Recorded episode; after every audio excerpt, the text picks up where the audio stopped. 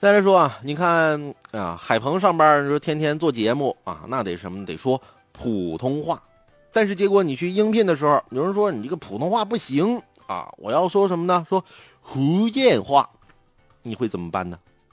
会福州话，它也会成为求职的优势吗？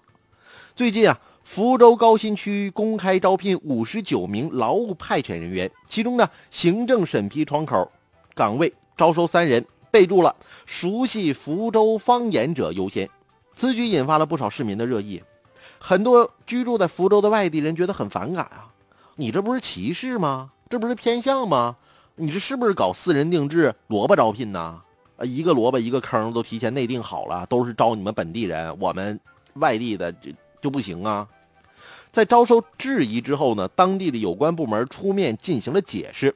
由于窗口岗位设置在高新区，而高新区里居住的多是当地居民，而且呢老人居多，很多人听不懂普通话，于是，在招聘的时候就附加了这样一个条件。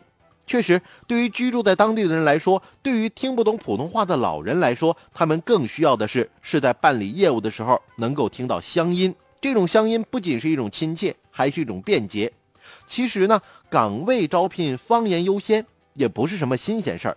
此前一些公务员岗位招录时呢，也曾设置语言要求。例如，二零一六年的国考，温州啊就有四个岗位要求得懂得当地的方言。会说方言有利于提升沟通效率，也方便开展社交。这并非是对外地求职者的歧视。啊，就海鹏的个人经历而言，我知道温州地方话那跟普通话完全不一样啊，无论是发音还是方方面面，那是完全不同啊。你要是不懂的话，你是真听不明白啊。啊，不过也得反思，呃，招聘公告的表述啊，确实是有点问题啊，说了让人听不懂的话，在招聘公告里没有说明为什么，所以这样的方式就难免会让人引起误会了。假如说在招聘公告里啊，对这种反常的做法能加以说明，那是不是误会就不会产生了呢？